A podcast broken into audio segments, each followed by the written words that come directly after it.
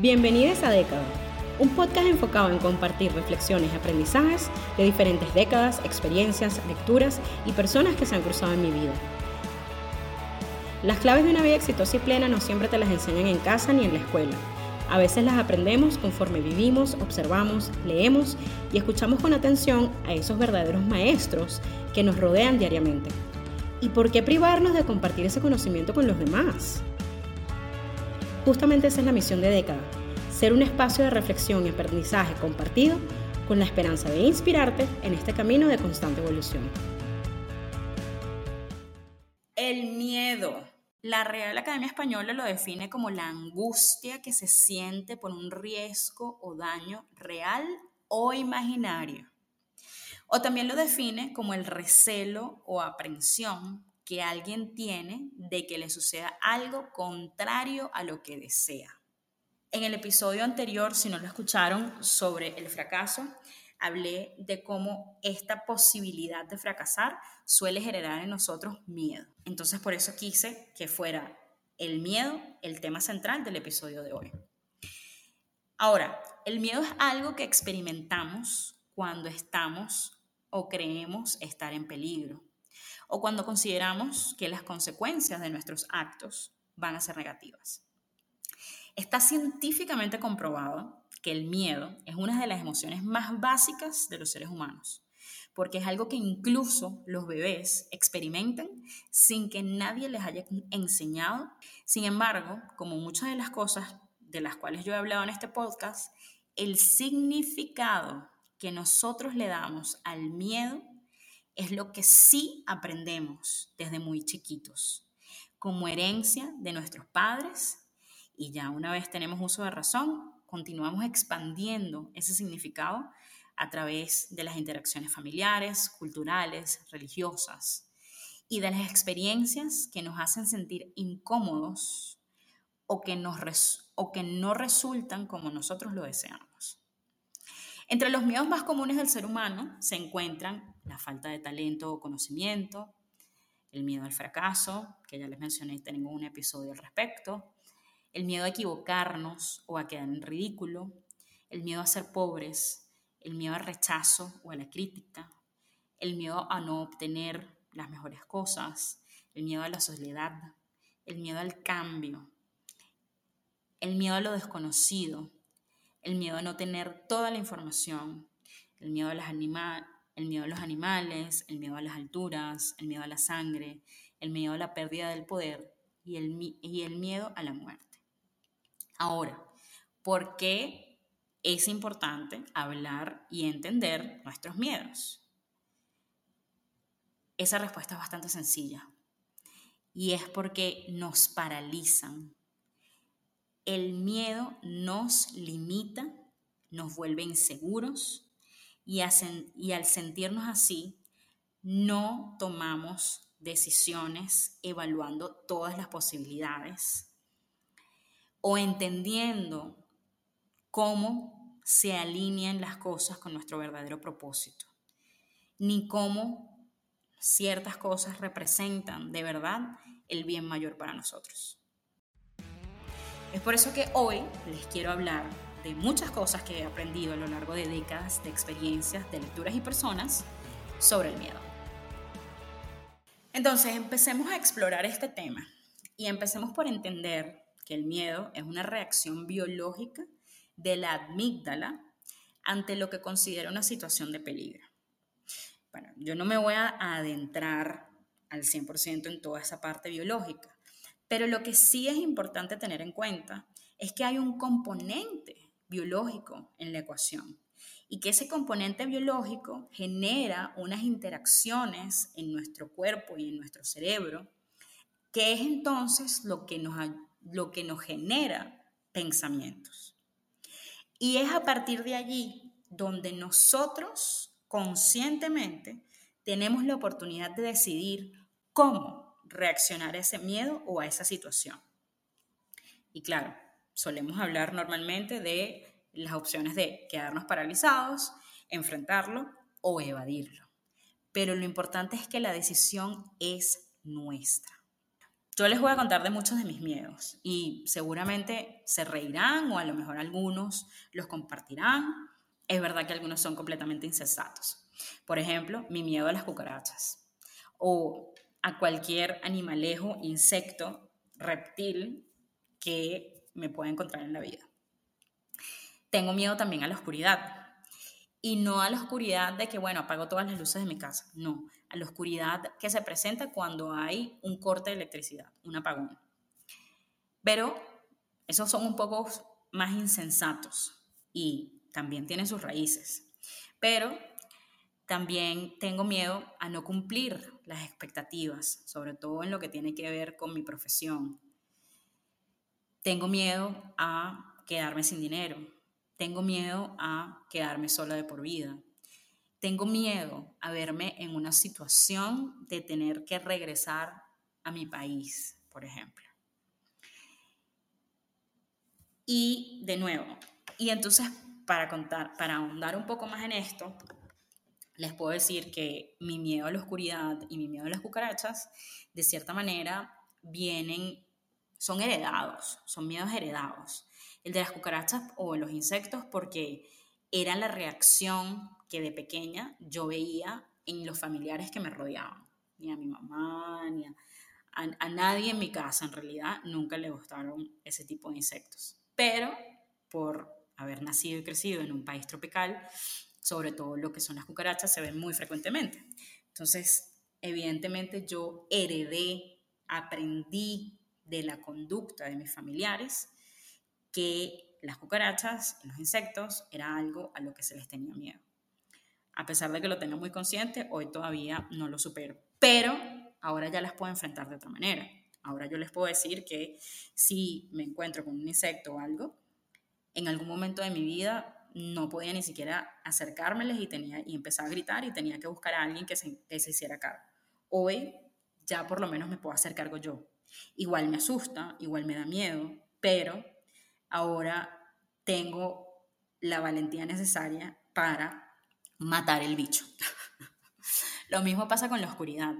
Em, en algún momento, que no recuerdo, pero debía estar muy chiquita, debí ver como la reacción ante algún corte de electricidad, que de nuevo, en un país como en el que yo nací, eran frecuentes, y debí ver alguna reacción de algún familiar alrededor mío de susto. Y eso entonces me condicionó como que en esas situaciones había que tener miedo. Hoy ya, aunque siento la misma emoción, ya no tengo la misma reacción. En ese momento yo también me ponía a gritar y lo primero que todo el mundo en mi casa sabía que tenía que hacer era salir corriendo a donde fuera que yo estuviera a buscarme para estar conmigo. Em, el resto de los miedos son cosas que todavía estoy trabajando, así que les contaré en algún momento cuando hagamos una nueva versión de este episodio eh, qué herramientas he podido utilizar. Ahora, para darle un poco mejor de contexto o de base práctica que ustedes puedan poner en, que ustedes puedan utilizar para superar sus miedos, les puedo decir, entonces, ¿cómo los superé? Bueno, si hablamos de ese, de la oscuridad o de las cucarachas, bueno, metiéndole un poco de lógica a la situación, ¿no?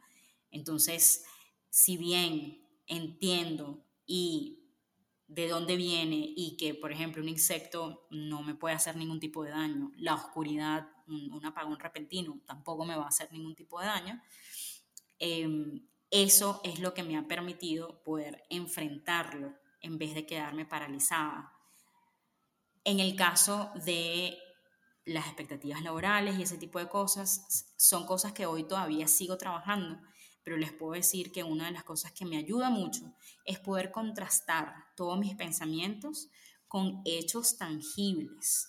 Y normalmente los escribo, a mí me gusta escribir ese tipo de cosas. Entonces cuando yo empiezo a contrastar lo que yo estoy pensando de lo que siento y de lo que es un hecho tangible y empiezo a reconocer lugares en donde estoy metiendo adjetivos, bueno, malo, etcétera, Entonces puedo eliminar esos adjetivos y el tener esa claridad, ese contraste de las diferentes cosas me ayuda a poder enfrentar la situación.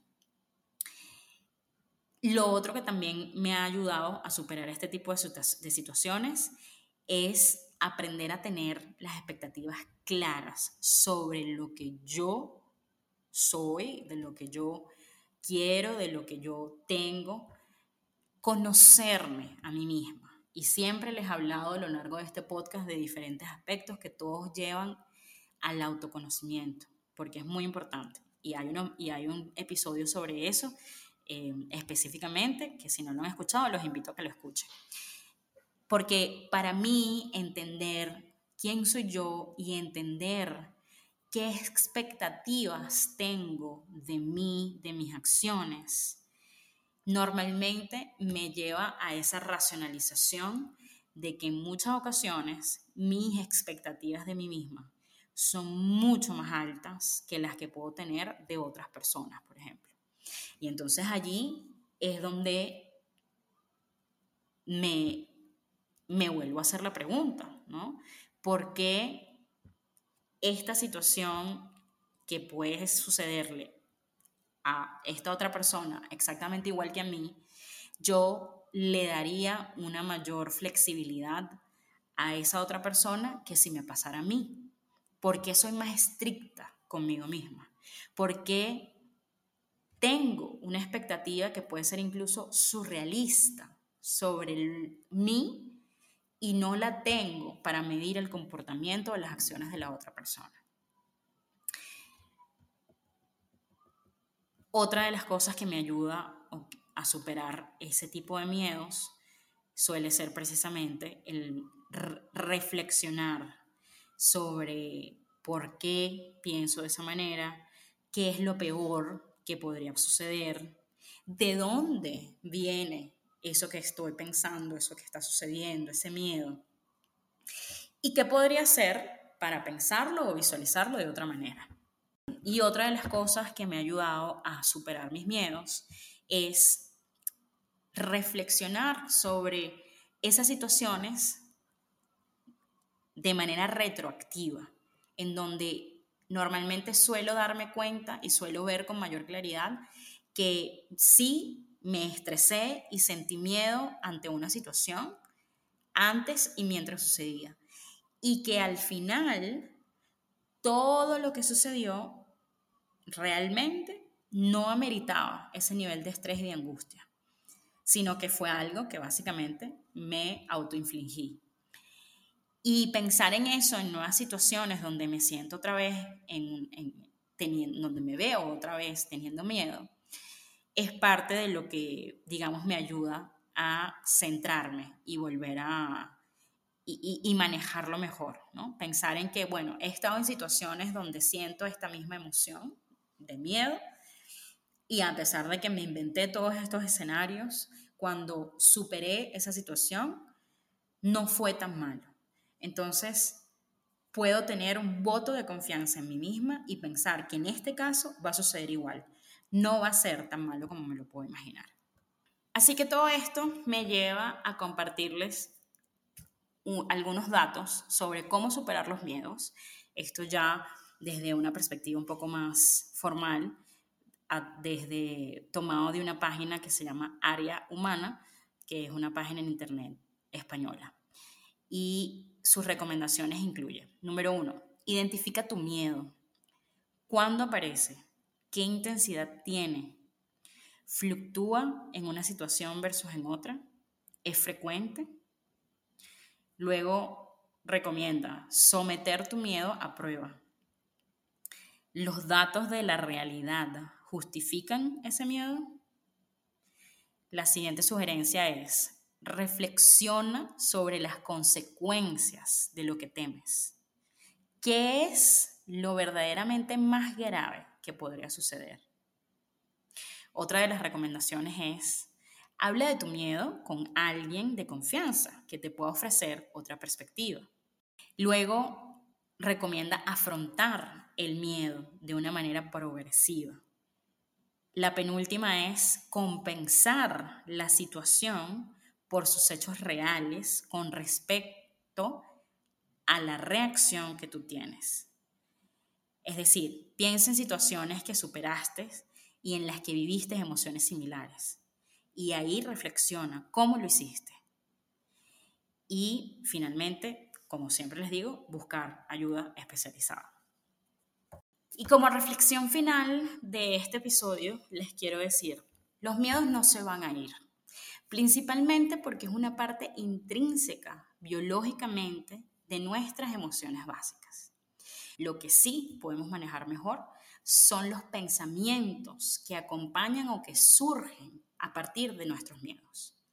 Si pensamos en el miedo como la gasolina de un cohete, esa gasolina puede quedarse en el tanque sin ser utilizada, puede generar incluso un peligro como una explosión o un incendio, o puede convertirse en el propulsor para que ese cohete llegue lo más lejos posible.